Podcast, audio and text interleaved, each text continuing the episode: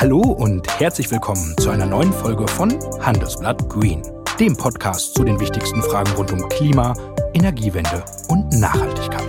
Mein Name ist Michael Scheppe und ich begrüße Sie heute aus unserem Podcast-Studio in Düsseldorf.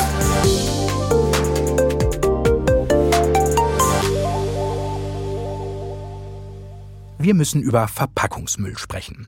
Fast 108 Kilo produziert jeder Deutsche pro Jahr davon. Das sind zumindest Zahlen aus dem Jahr 2018. Neuere gibt's noch nicht. Doch durch Corona dürfte noch viel mehr Müll zusammengekommen sein. Schließlich haben wir uns noch mehr Essen liefern lassen und noch mehr Coffee-to-Goes mitgenommen. Für die Umwelt sind gerade Plastikverpackungen ein Riesenproblem. Ein Beispiel, so eine Plastikflasche braucht 450 Jahre, bis sie mehr verrottet ist. Und richtig gut recyceln kann man das Plastik eben auch nicht.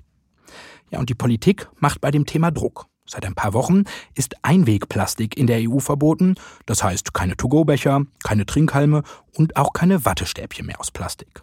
Und dabei wird es nicht bleiben. In den nächsten Jahren werden die Regeln weiter verschärft und deshalb tüfteln immer mehr Unternehmen an nachhaltigen Verpackungen. Doch welche Alternativen gibt es zum Plastik? Wie gut funktionieren die? Und was bedeutet das für uns Verbraucher? Das wollen wir in der heutigen Folge gleich mit zwei Experten besprechen. Zum einen mit dem Verpackungsexperten Sven Sengerlaub, den wir später sprechen. Anfangen möchte ich mit Arne Döscher. Er ist beim Tiefkühlhersteller Froster für Forschung und Entwicklung zuständig. Froster hat eine Papierverpackung als Alternative zum Plastik entwickelt. Und diese Innovation ist zum Patent angemeldet und mit dem deutschen Verpackungspreis ausgezeichnet. Schönen guten Tag, Herr Döscher. Moin nach Bremerhaven. Genau, moin. Herr Döscher, sitzen Sie eigentlich selbst in der Tiefkühltruhe? Es klingt ein bisschen so. ja, es klingt ein bisschen so. Es sind tatsächlich die Kühlmaschinen, die im Hintergrund so ein bisschen brummen. Ähm, das stimmt. Ja, aber dann ist es immerhin authentisch, äh, unsere Aufnahme. Hm, lassen Sie uns über Plastik sprechen und die 40 Millionen Plastikbeutel, die Froster jedes Jahr verkauft. Warum setzen Sie jetzt eigentlich auf Papier? Ja, wir haben uns gedacht, äh, mit Plastik können wir nicht in die Zukunft gehen und wir, wir brauchten eine Alternative. Und ähm, haben dann gesagt, ja, also für uns ähm, muss es Nachhaltigkeit äh, sein und ähm, muss es recycelfähig sein und so sind wir auf Papier gekommen. Hm, Sie haben die Verpackung, wenn ich richtig informiert bin, ja nach dem Vorbild eines Zementsacks entwickelt. Ähm, klingt ja jetzt erstmal ganz simpel. Ja, klingt auch ein bisschen verrückt, ne? aber es ist ein hm. ganz schönes Bild. Ähm, wir brauchen eben stabiles Material, was auch ein bisschen Feuchtigkeit ab kann. Und ähm, ja, das äh, ist tatsächlich nicht so wahnsinnig weit weg von dem Zementsack. Hm, haben Sie aber nicht gestern erst angefangen mit der Entwicklung, ne? Nee, nee, wir haben äh, bestimmt schon vor fünf Jahren angefangen und ähm, mussten ja erstmal wissen, in welche Richtung es geht und äh, haben uns dann zum Beispiel mit dem WWF ausgetauscht, um, um einfach mal zu lernen, was richtig ist. Das Wetter schlägt Kapriolen, der Nordpol schmilzt und die Wüsten dehnen sich aus. Nachhaltigkeit und Klima werden deshalb immer wichtiger für uns. Und deswegen sind auch viele Unternehmen bereit, sich dafür richtig ins Zeug zu legen. Fragt sich nur, wie? Ich bin Christine Weininger, Ihre Sustainable Finance Expertin bei der Hypovereinsbank. Das heißt, ich weiß, was Unternehmen brauchen, wenn sie fragen, was muss ich in meiner Branche jetzt in Angriff nehmen, damit ich für die Zukunft nachhaltig aufgestellt bin. Welche Investitionen sind heute sinnvoll, um unternehmerisch und privat Rendite und Nachhaltigkeit unter einen Hut zu bringen? Für die HVB ist Nachhaltigkeit keine Phrase. Sie ist fest in unserer Unternehmensphilosophie und unserer Beratung verankert. Daraus schöpfen wir, wenn es um Ihre Fragen zur Unternehmensfinanzierung und Investitionen in Zeiten des Wandels geht. Noch viel mehr dazu finden Sie auf unserer Website oder in den Show Notes. Wir freuen uns auf Sie.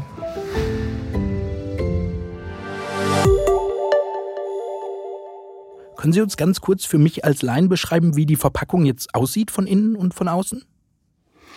Ja, also ähm, es sind zwei verschiedene Papiere. Ähm, es sind beides ungebleichte Papiere. Äh, das eine ist ein bisschen dichter, also ein bisschen fester.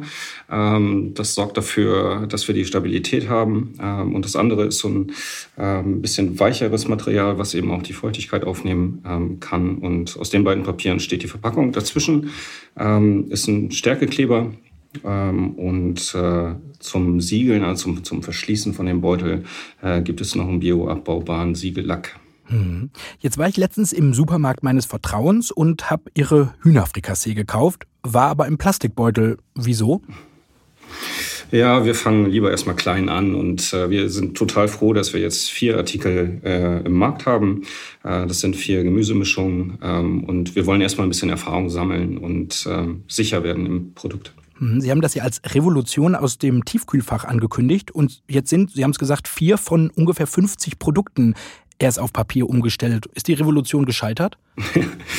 ja, die Revolution läuft noch, sagen wir. Also sie ähm, fängt klein an und wird immer größer. Ähm, wir haben uns mehr vorgenommen, das ist richtig. Am liebsten hätten wir schon alles fertig. Ähm, aber es ist wichtig, dass, dass unsere Kunden ähm, auch, auch ein Top-Produkt in der Hand haben und wir wollen da nicht zu viel Risiko gehen und haben dann entschieden, lieber Schritt für Schritt was ist denn mit den anderen 46? Ähm, erweist sich da das Papier nicht als ganz so sinnige Alternative? Ja, es ist schwierig. Also ähm, es ist schon so, dass das eine oder andere Produkt ähm, kann zum Beispiel ein bisschen färben. Wir haben rote Beete und haben dann festgestellt, ah, dass die rote Beete gibt ein bisschen Farbe ab an das Papier. Ähm, das sind so Themen, die wir erstmal lösen müssen, ähm, bevor wir was halbfertiges auf den Markt bringen. Mhm. Das heißt, das suppt so ein bisschen durch und fließt dann im, im Regal aus oder wie kann ich mir das vorstellen? Ja, genau, auch das sind so Themen. Es muss natürlich auch äh, eine Zeit lang halten, wenn der, wenn der Kunde im Supermarkt das Produkt kauft, dass es dann zu Hause auch noch ähm, einwandfrei ist. Das sind genau, das sind alles so Themen, ähm, wo wir auch sicher sein wollen, dass alles funktioniert. Mhm. Und was ist das Problem bei meiner Hühnerfrikassee? Äh, das würde tatsächlich gehen. Oh. Also das könnten wir morgen in Papierverpackung fahren. Ähm, wir haben das schon getestet. Äh, das würde funktionieren. Allerdings sieht es auch komisch aus, wenn jetzt plötzlich ein Gericht unter vielen Frostergerichten im Papier ist. Und deshalb haben wir gesagt, wir wollen noch ein bisschen warten, bis wir, bis wir mehr Gerichte sicher haben. Und das Marketing spricht dann davon, dass sie lieber eine Range umstellt, also ah. eine Gruppe von Produkten. Ah, und das heißt, wenn ich es despektierlich sagen darf, das Grünzeug ist schon im Papier. das Grünzeug ist grün, ja. ja. Ähm, ist denn jetzt eigentlich gar kein Plastik mehr in, in Ihrer neuen Papierverpackung, also 0,0? Ja, das kommt, äh, also nein. Ähm, ähm, wir, wir sagen nein, weil es eben den, den Siegellack noch gibt. Das ist ein bioabbaubares äh, Polymer. Ähm, und je nachdem, wen man fragt, der eine oder andere sagt, das ist Plastik. Also wenn wir Greenpeace fragen, dann würden die sagen, das ist Plastik. Das sind dann irgendwie 0,1 Prozent oder sowas. Also es ist nicht plastikfrei, aber so gut wie. Mhm. Sie sprechen Greenpeace an, auch andere Umweltverbände. Hm, wenn ich das richtig sehe, begrüßen die ihren Schritt, aber sind jetzt auch nicht so zu 100 Prozent zufrieden. Ähm, Herr Döscher, finden Sie die Kritik ein bisschen unfair? Weil ich würde behaupten, Sie sind weiter als andere Konkurrenten und trotzdem sind die Verbände nicht zufrieden. Ja, wir brauchen das. Wir brauchen so eine Kritiklandschaft, die äh, uns auch weiterbringt. Ähm, wir sind super zufrieden, dass wir so weit sind. Wir sind super zufrieden mit dem deutschen Verpackungspreis. Wir, wir wissen, dass wir auf dem richtigen Weg sind. Äh, und trotzdem gibt es noch eine Menge Arbeit und da hilft uns äh, jeder kritische Austausch. Hm, inwieweit ist denn das Ganze jetzt besser für die Umwelt? Also wie viel Prozent CO2 spart Froster mit den Papierverpackungen? Ja, wir haben das für uns berechnet. Äh, wir haben das auch prüfen lassen äh, von drei Experten. Und nach unseren Zahlen sind wir 40 Prozent besser. Also CO2 in Gramm pro Verpackung. In Zahlen wäre das, ähm, die alte Verpackung hat 20 Gramm und äh, jetzt sind wir bei 11,5. Ähm, also über den Daumen 40 Prozent besser. Nur ich rede nicht so gerne über absolute Zahlen, weil hm. fragen Sie jemand anders, dann kommt er auf andere Zahlen und diese Diskussion möchte ich eigentlich gar nicht haben. Ich will einfach nur weg vom Plastik. Halten wir unter dem Strich fest, gut für die Umwelt. Hm, lassen Sie uns doch mal die Verbraucherperspektive einnehmen. So sinnvoll das Ganze für die Umwelt ist, ähm, ohne Ihnen zu nahe treten zu wollen. Ich fand, die Plastikverpackung war irgendwie schon schöner. Ja, äh, genau, äh, die Diskussion haben wir dann auch mit dem Marketing oder mit dem Marketingchef und der sagt, naja, aber der Glanz ist nicht so schön genau. und wenn ich das knitter, das Papier, ja, dann ist das ein zerknitterter Papierbeutel. Richtig. Ja, äh, das ist einfach so, das müssen wir in Kauf nehmen und ähm, natürlich müssen wir auch den, den Kunden mitnehmen, ähm, aber es ist kein Plastik. Sehen Sie denn bei den vier Produkten, die Sie ja jetzt schon am Markt haben, in Papierverpackung, dass da ja die Nachfrage einbricht, zurückgeht, weil der Kunde vielleicht zur hübscheren Alternative des Konkurrenten greift? Ja, also die Nachfrage ist tatsächlich explodiert. Wir verkaufen 50 Prozent mehr von den Produkten. Äh, jetzt kann man, kann man jemanden fragen, der sagt, äh, das liegt an Corona. Ähm, bestimmt auch. Äh, wenn Sie mich fragen, dann liegt es natürlich nur an der tollen Verpackung. Was sollen Sie anders sagen? Mit wie vielen Leuten äh, arbeiten Sie eigentlich dran an der Verpackungsoptimierung? Oh, das ist, das ist ein Riesenteam. Also es geht ja darum, nicht nur darum, dass man das Material entwickelt, sondern auch die Produkte müssen entsprechend ähm, sein. Das heißt, auch die Produktentwicklung ist äh, involviert. Natürlich das Marketing, wenn es darum geht, wie schaffe ich es denn überhaupt, das Foto auf Papier so hinzukriegen, dass es einigermaßen gut aussieht. Ähm, äh, Supply Chain, weil wir neue Lieferanten haben. Also das ist wirklich fast die ganze Organisation, die damit beschäftigt ist. Mhm. Klingt erstmal so simpel, wir stellen auf Papier um. Hat sie, wenn ich das richtig gelesen habe, zwei Millionen Euro an Investitionskosten äh, ja gekostet. Mm, und wenn ich jetzt mal weiter denke, damit sich das auch für Sie rentiert, mm, müssen die Produkte teurer werden und sind es auch geworden, nämlich um 20 Cent. Dabei kommt es im Handel, das wissen Sie auch, auf jeden Cent an. Da gucken die Verbraucher ja wirklich, wirklich drauf. Ähm, Stelle ich mir die Frage, Gehen Sie als Froster mit der Papieralternative nicht auch ein unternehmerisches Risiko ein? Ja, auf jeden Fall. Immer wenn man Innovation auf den Markt bringt, dann ist es auch ein, ist das auch ein Risiko. Wir haben sicherlich viel Geld investiert. Am Ende macht der Preis der, äh, der Handel. Ähm, da haben wir kaum Einfluss drauf. Äh, aber es ist natürlich auch klar, dass äh, wir schon viel Geld investiert haben und dass es dann auch ein paar Cent kostet. Ja. Wie überzeugen Sie Ihren Chef davon? Oh, den brauchte ich gar nicht groß überzeugen. Also der pusht mich eher äh, und äh, der, der ist absoluter Nachhaltigkeitsfreak äh, und dem, den brauche ich da überhaupt nicht von überzeugen. Ähm, der unterstützt das so 100 Prozent. Mhm. Sie blicken jetzt so optimistisch nach vorne. Lassen Sie mich doch noch mal ein bisschen Wasser in den Wein gießen, weil Sie haben ja schon mal umgestellt. 2003 war das. Da haben Sie sich von allen Farbstoffen, Geschmacksverstärkern und auch anderen Zusatzstoffen verabschiedet, was ja grundsätzlich erstmal ganz löblich ist. Ähm, in der Folge stiegen die Preise im Laden dann um 30 bis 60 Cent an und die Umsätze brachen um 40 Prozent ein. Und das hat sich erst nach Jahren wieder erholt. Jetzt reden wir wieder über Preissteigerungen. Ähm, warum sollte es diesmal besser laufen für Froster? Ja, ich war damals live dabei. Es war wirklich eine harte Zeit. Das war das schlechteste Jahr in der Firmen Firmengeschichte von Froster. Ähm, und das Jahr danach war das Beste. Und genauso wird es beim Papierbeutel auch sein. Ähm, wir, wir wollten ja eigentlich schon viel, viel mehr Artikel umgestellt haben, haben wir nicht geschafft. Äh, trotzdem wird das ein Erfolg, weil einfach der Weg der richtige ist. Äh, es wird nicht anders gehen, als auf nachhaltige Lösungen zu setzen. Glauben Sie, Sie werden der Einzige im Markt bleiben? Hoffentlich nicht. Hoffentlich nicht. Also ich, ich setze ganz, ganz stark äh, darauf, dass mehr Leute auf diesen Weg gehen, weil dadurch einfach auch die ganze Lieferkette besser wird. Die Preise werden einfach besser, weil es effizienter wird. Je größer die Nachfrage, ähm, desto mehr wird auch das Angebot steigen. Und ähm, ich warte darauf, dass mehr in den Weg gehen. Wann haben Sie denn eigentlich komplett auf Papier umgestellt? Fragt das äh, Ihr Chef Sie nicht manchmal auch? ja, ja, gestern ist eigentlich die Antwort. Ah, und was haben Sie ihm gestern geantwortet? Also, wenn er mich heute fragen würde, würde ich ihm sagen, ich denke, wir brauchen noch zwei Jahre. Mhm. Also doch deutlich, deutlich langsamer, als Sie sich das zunächst vorgenommen hatten. Ist denn Papier die Zukunft für Sie als Froster oder haben Sie jetzt schon wieder ganz andere Innovationen in der Mache, weil Papier vielleicht doch nicht die ideale Lösung ist? Nee, das wollen wir jetzt doch erstmal zu Ende bringen. Äh, also Papier ist für uns äh, hundertprozentig die richtige Lösung. Ähm, den Weg gehen wir jetzt äh, weiter, ähm, sind da hundertprozentig von überzeugt ähm, und haben noch so viel Arbeit damit. Das reicht auch locker für die nächsten zwei Jahre. Und glauben Sie, der Kunde zieht mit diesmal? Weil in Umfragen, in Umfragen ist es ja oft so, dass die sagen, ja, ja, wir sind bereit, mehr Geld auszugeben. An der Supermarktkasse, das ist dann nochmal eine andere Realität. Natürlich, das ist, das ist unser Job, dass wir, ähm, dass wir den Job einfach so machen, äh, dass das Produkt top ist und ähm, dann werden die Kunden den Weg mitgehen. Es, es wird keinen anderen Weg geben.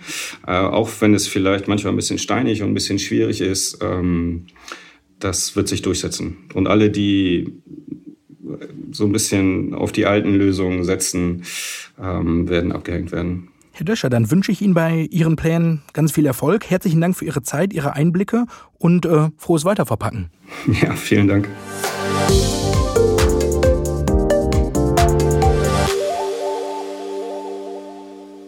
Froster ist längst nicht die einzige Firma, die in Alternativen zum Plastik arbeitet. Capri Sun, der Trinkpäckchenhersteller zum Beispiel, hat einen Trinkhalm aus Papier entwickelt, Coca-Cola den Prototyp einer Papierflasche aus Holzfasern und L'Oreal, der französische Kosmetikkonzern, forscht an Verpackungen aus nachwachsendem Kunststoff.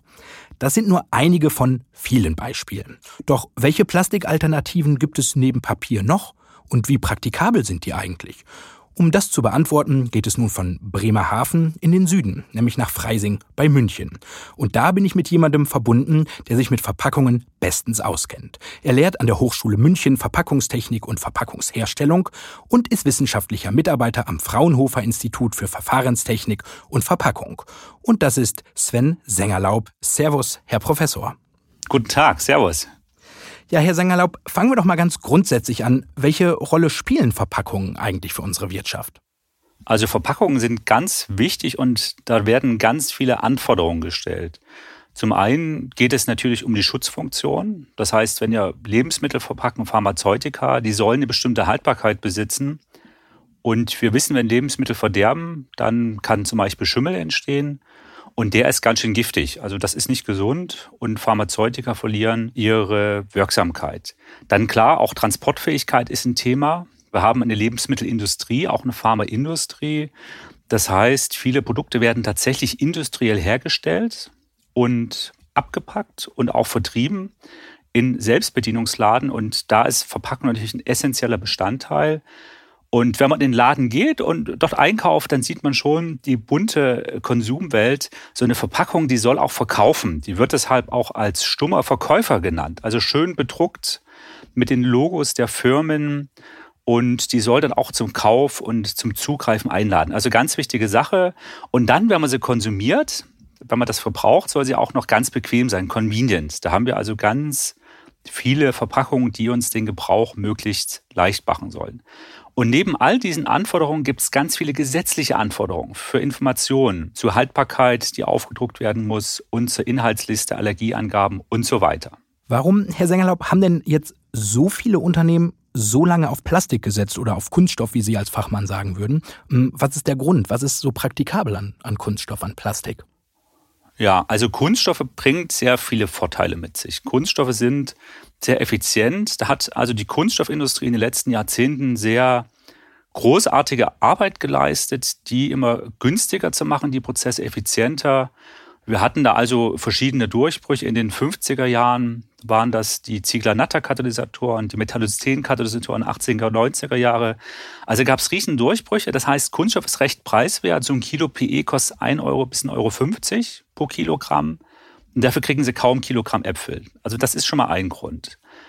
Das zweite ist dabei, man kann die sehr dünn machen und vielfältig in vielfältigste Formen verarbeiten. Also man kann Spritzguss herstellen, Schalen, Folien. Und bei diesen Folien werden ganz verschiedene Materialien miteinander kombiniert. Das heißt, wir können Wasserdampf und Sauerstoffbarriere erzeugen und die Folie so einstellen, dass sie versiegelbar ist. Das heißt, wenn wir was einpacken und wir können auch aseptisch einpacken, also keimfrei, dann bleiben die Keime draußen die Verpackung ist dicht. Und das sind also die technischen Vorteile, die haben dazu geführt, dass die Industrie natürlich auf Kunststoffe gesetzt hat. Was man auch sagen muss, das ist auch ein wichtiger Punkt, es gibt natürlich auch Kostenvorteile und es gibt einen Wettbewerb am Markt. Und da haben die Kunststoffe einfach die, die letzten Jahre, dadurch, dass sie immer dünner geworden sind, Vorteile mit sich gebracht. Also viele Vorteile, die Sie da aufzählen. Mm, doch wir haben es eben bei Froster schon gehört, der politische Druck wächst, auch der von den Verbrauchern nach Alternativen zu Plastik. Mm, sagen Sie mal, wie schädlich sind Plastikverpackungen denn eigentlich für unsere Umwelt? Es ist natürlich so, wenn Kunststoffverpackungen in die Umwelt gelangen, da gehören die nicht hin. Die können sich zu Mikroplastik abbauen. Und da gibt es gerade eine ganze Menge äh, Untersuchungen dazu, auch von der Bundesregierung gefördert, die sich mit der Schädlichkeit und mit den Gefahren beschäftigen. Und da scheint es doch ein paar Nachteile zu geben, dass sich das negativ auf die Flora und Fauna auswirkt und letztendlich auch im Lebensmittel landen kann. Da ist noch weitere Forschung notwendig, aber da ist ein Risiko vorhanden. Und was wir auch wissen, recht viele Länder auf der Welt deponieren ihre Kunststoffe, die verbrennen das nicht. Das heißt, da besteht auch die Gefahr, dass das in die Umwelt gelangt. Und das ist ein Stück weit eine Diskussion, warum es da durchaus Fragezeichen gibt. Das zweite ist, wir wissen, Erdöl, Erdgas, die Grundstoffe für Kunststoffe sind endlich. Das heißt, die werden in den nächsten 50 bis 100 Jahren zur Neige gehen. Vielleicht dauert es auch ein bisschen länger, aber es ist eine endliche Ressource. Das heißt, wir müssen uns Gedanken machen, welche alternativen Materialien wir zu sinnvollen Verpackungsmaterialien verarbeiten können. Da liefern Sie ja direkt das Stichwort. Über Papier haben wir jetzt schon ganz viel mit Herrn Döscher von, von Froster auch gesprochen. Hm, lassen Sie uns beide doch vielleicht noch einen Punkt ergänzen. Ist die Klimabilanz von Papierverpackungen denn eigentlich viel besser als die von Plastik? Das hängt davon ab. Das ist also eine Frage, Klimabilanz, Ökobilanz, die sich nicht so leicht beantworten lässt und die man sich von Fall zu Fall unterscheiden muss. Hätte man eine Papierverpackung, die genauso dick ist wie ein Kunststoff, dann würde so ein Papier besser abschneiden. Was das Klima betrifft, warum ist das so? Wenn man Papier verwendet, verwendet man Holz und Holz bindet beim Wachsen Kohlenstoff aus der Umwelt. Hätten wir jetzt ein Erdöl, Erdgas und wir verbrennen das, dann wird zusätzliches CO2 in die Umwelt eingetragen. Jetzt muss man aber im Realfall darauf achten, wie dick ist die Verpackung. Und wenn wir also eine sehr dicke Papierverpackung einsetzen und dadurch eine sehr dünne Kunststoffverpackung ersetzen, dann macht das nicht mehr ganz so viel Sinn. Mhm. Ähm, lassen wir uns über weitere Alternativen sprechen zum Plastik. Da habe ich vom recycelbaren Plastik gelesen. Ähm, was ist denn das eigentlich? Also Kunststoffe sollen recycelt werden, das heißt, man sammelt sie ein, schreddert sie, die müssen vorher noch sortiert werden und schmilzt sie auf, macht ein neues Granulat und setzt das dann irgendwo ein. Für neue Verpackung oder neue Materialien. Und was bei Lebensmittelverpackung schwierig ist, eigentlich hat nur PET, also PET aus der Sammlung von bepfandeten Flaschen, eine Zulassung für direkten Lebensmittelkontakt weil die Zulassungsverfahren in Deutschland sehr streng sind. Also der Verbraucherschutz wird sehr hoch angesetzt. Das heißt, aus so einer PET-Flasche kann tatsächlich auch eine neue PET-Flasche werden. Aus so einem Beutel, der am gelben Sack landet oder aus einer Schale, da wird momentan keine neue Lebensmittelverpackung. Aber da kann zum Beispiel eine Waschmittelverpackung daraus werden oder ein Bauteil im Automobil- oder Baubereich. Die Grundidee, das ist auch die Grundidee des Green Deals von der Europäischen Gemeinschaft, Kunststoffe sollen recycelbar sein und es sollen Kreislauf, Kreisläufe erzeugt werden, eine Kreislaufwirtschaft. Das heißt, man soll die Materialien im Kreis fahren. Und was wir gerade beobachten, ist die Entwicklung von neuen und Verbesserungen von Recyclingverfahren. Herr Sangerlaub, das klingt ja jetzt so, als ob es noch nicht ganz so viele Anwendungsbereiche dafür gibt, oder? Ganz wichtig ist beim Recycling einen Markt zu schaffen und Anwendungen für die Rezyklate zu finden. Da gibt es tatsächlich noch Potenzial. Das ist also die Abnehmerseite. Und auf der Herstellerseite muss natürlich die Qualität von den Rezyklaten weiter verbessert werden. Man muss eben wissen, Rezyklate sind nicht billiger als Neuware. Kunststoffe, die sind zum Teil auch teurer. Und deshalb haben die es nicht immer so leicht. Aber, und das muss man so deutlich sagen, es gibt klare gesetzliche Vorgaben für Recyclingquoten, die auch erreicht werden müssen. Das heißt, es sollen mehr Rezyklate eingesetzt werden. Es gibt eine Novelle des Verpackungsgesetzes, die für verschiedene Verpackungen, zum Beispiel Flaschen, Mindesteinsatzquoten für Rezyklate vorschreibt. Das heißt, der Markt für Rezyklate wird weiter wachsen und damit wird es auch mehr Marktteilnehmer geben, die dort die Verfahren weiter verbessern. Und ist das auch gut für die Umwelt? Ja, Recycling ist gut für die Umwelt weil Recycling weniger Energie verbraucht als die Herstellung von neuen Kunststoffen. Das bringt also energetisch tatsächlich Vorteile mit sich. Mhm. Wenn man dann die, das Plastikalternativenbuch weiter wälzt, kommt da dann irgendwann das Kapitel zu Biokunststoffen, wo ich mir dachte, Bio und Kunststoff passt ja jetzt irgendwie nicht ganz so richtig zusammen. Erklären Sie mal, warum das doch geht. Ja, also Biokunststoffe sind, der Begriff ist nicht ganz, ganz klar definiert oder offen definiert. Das können zum einen biologisch abbaubare Kunststoffe sein oder Kunststoffe, die aus biogenen Rohmaterialien hergestellt worden sind.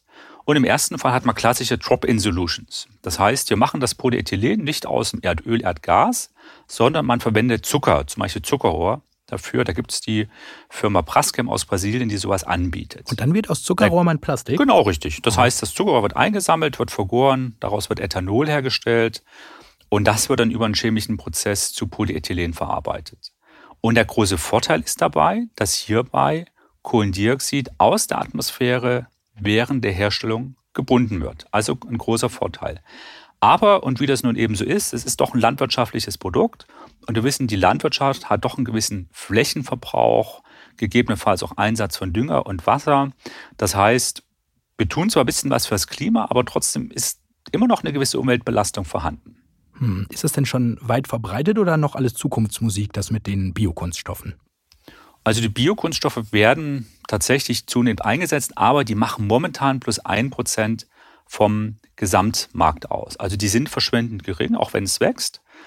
Gründe hierfür sind, dass die doch relativ teuer sind. Und ähm, bei den Biokunststoffen gibt es auch Klassen, die andere Eigenschaften haben oder andere Kunststofftypen sind wie die herkömmlichen Kunststoffe. Und die haben andere Verarbeitungseigenschaften, die zum Teil von Vorteil sind, aber die sind zum Teil eben auch schwerer zu verarbeiten. Da läuft aber sehr viel Forschung zu dem Thema. Mhm. Werden die denn eigentlich von Kompostieranlagen erkannt? Weil das muss ja in der Praxis auch passieren, ne? damit es was bringt. Ja, jetzt muss man aufpassen bei den Biokunststoffen und da ist die unklare Definition wirklich ein Problem. Ein biogener Kunststoff, der also aus, aus biogenen Rohstoffen hergestellt worden ist und nicht biologisch abbaubar ist, der hat im Kompost nichts zu suchen. So, das heißt, der baut sich auch nicht ab und der verhält sich wie ein konventioneller Kunststoff. Das macht also keinen Unterschied. Und die biologisch abbaubaren Kunststoffe, die es gibt, hm, die brauchen zum Teil zu lange, um sich abzubauen. Und man muss eben wissen, die Kompostierer, die geben teilweise Zeiten für, die, für den Abbau an von zwei bis vier Wochen, teilweise sechs Wochen. Also doch relativ kurze Zeiten. Und die möchten natürlich keine Plastikschnipsel im Kompost haben, weil sie den verkaufen möchten. Ein weiterer Aspekt ist dabei, sie müssten das aussortieren. Also die müssten dann auch unterscheiden, ist das jetzt ein biologisch abbaubarer Kunststoff oder nicht und wie verhält sich das. Und die Kompostierer sind eben sehr darauf bedacht, möglichst qualitativ hochwertigen Kompost anzubieten und möglichst keine Fremdstoffe und vor allem auch keine Plastikschnipsel oder Mikroplastikbestandteile dort drin zu haben. Hm. Wir haben jetzt einige Plastikalternativen besprochen. Ich habe so, so den Eindruck, in der Branche tut sich was. Was ist Ihr Eindruck? Wie weit ist die Verpackungsindustrie schon mit ihren Plastikalternativen? Also die Kunststoffindustrie macht wirklich viel. Also die macht eigentlich schon seit 30 Jahren recht viel. Wie gesagt, der Fokus war bisher eher Materialoptimierung, dünneres Material, jetzt Recycelbarkeit. Und man muss eben wissen, wir haben da eine gesetzliche Regelung, auch einen Druck. Also da ist sehr, sehr viel Aktivität vorhanden. Das geht zum einen in die Entwicklung von Materialien, die besser recycelbar sind. Also wir haben ja ganz oft Verbunde. Wir kombinieren Materialien, die schlecht miteinander verträglich sind, um die Verbunde möglichst dünn zu machen. Und hier laufen ganz viele Entwicklungen, möglichst ähnliche Polymere zu verwenden, die verträglich sind.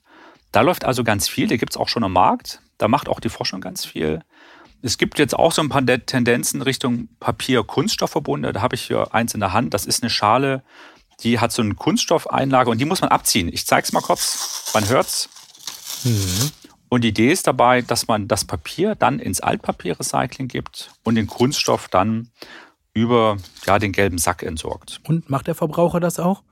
Das ist eben die große Frage. Hm. Also bei diesen Verbunden spielt der Verbraucher mit oder nicht. Es gibt ja auch diese Joghurtbecher schon länger mhm. mit der Pappbanderole und die werden vom Kunden zum Teil eben nicht getrennt. Das heißt, hier muss tatsächlich auch mehr Werbung bei Kundinnen und Kunden gemacht werden und die müssen auch ein Stück weit motiviert werden, da auch einen gewissen Beitrag zu leisten.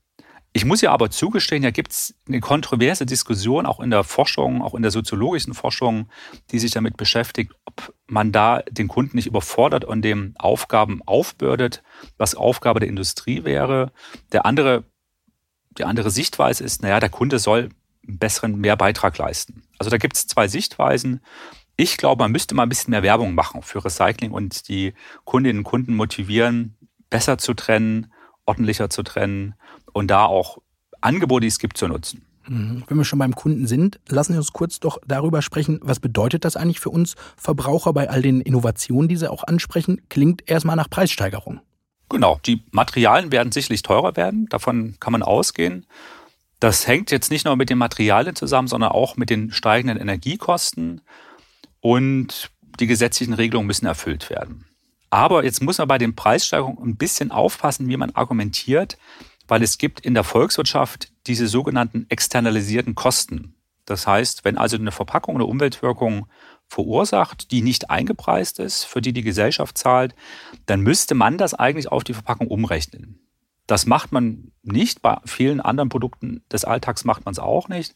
Aber wenn man ehrlicher ist, müssten die Materialien wahrscheinlich ein bisschen teurer werden, damit mehr Geld da ist, um vernünftiger damit umzugehen dann wird sich an der Supermarktkasse entscheiden, ob der Kunde das dann auch bereit ist zu bezahlen. Also es gibt ganz viele Umfragen bei Kundinnen und Kunden, die zeigen, dass doch eine Bereitschaft da ist, mehr zu zahlen. Wenn man dann aber mit den Packmittelherstellern redet, die auch jahrzehntelang schon in der Branche sind, auch mit Tendern, da hat man manchmal das Gefühl, dass das schwierig ist, einen höheren Preis umzusetzen, außer bei einer bestimmten Klientel, die das auch zu schätzen weiß und sehr umweltbewusst ist. Das wird also tatsächlich eine große Herausforderung, diese Sachen umzulegen und trotz des Wettbewerbs, den wir im Handel haben und auch einer gewissen Preissensibilität der Kundinnen und Kunden, ja, diesen Mehraufwand auch umzusetzen, das den, den Konsumenten auch zu erklären, dass das einen Vorteil für die Umwelt bringt. Herr Sengerlaub, lassen Sie uns am Ende doch noch nach vorne blicken. Wir haben jetzt über viele Alternativen gesprochen. Was würden Sie sagen, setzt sich durch? Wie sieht die Verpackung der Zukunft aus? Also die Verpackungen werden in Zukunft auch ganz vielfältig sein. Wir werden viele Lösungen haben, was auch gut ist. Also wir werden Papier haben, Kunststoff, für bestimmte Anwendungen auch die Biokunststoffe, das hat seine Berechtigung. Mehrweg, glaube ich, wird wachsen, weil das macht in vielen Bereichen Sinn. Da ist tatsächlich auch Potenzial vorhanden. Und es wird sicherlich auch aus dem Bereich nachwachsende Rohstoffe neuere Entwicklungen geben. Das kennen wir schon beim Papier, das Graspapier. Es gab ja in, in früheren Jahrzehnten auch mal die Strohpappe. Da wird es also wieder Entwicklungen geben. Es wird also eine gewisse Vielfalt geben, was durchaus auch gut ist. So ein gewisser Wettbewerb erlaubt es auch mal Systeme miteinander zu vergleichen und sich je nach Anwendung das Richtige herauszusuchen. Und keine Verpackung? Ist das nicht eigentlich auch eine Alternative? Denken Sie an die ganzen Unverpackt-Läden? Also unverpackt ist auch eine Option tatsächlich. Das wird auch wachsen. Da muss man eben schauen, die Haltbarkeit ist natürlich reduziert, weil eine Verpackung schützt auch und wir können dort auch Gas reingeben, also Stickstoff, Kohlendioxid, um die Haltbarkeit zu verlängern das ist auch eine Möglichkeit, dass es wächst. Viele große Unternehmen probieren das schon aus. So Nescafé hat schon Nachfüllstationen für Kaffee. Henkel hat auch eine Marke für Reinigungsmittel ähm, dort auf den Markt gebracht. Das, da gibt es also schon Teststationen. Da muss man einfach mal sehen, wie das die Konsumentinnen und Konsumenten annehmen.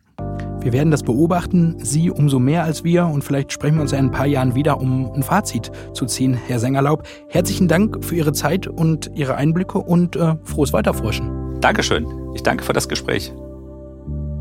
Und das war Handelsblatt Green für diese Woche. Wenn Sie Fragen, Themen oder Anregungen für uns haben, freuen wir uns über Ihre Mail an green.handelsblatt.com. Mein Dank gilt Viktor Mülleneisen und Alexander Voss für die Produktion dieser Ausgabe. Und wenn Ihnen unser Podcast gefallen hat, freuen wir uns natürlich über eine gute Bewertung in Ihrer Podcast-App. Bis zum nächsten Mal. Tschüss aus Düsseldorf.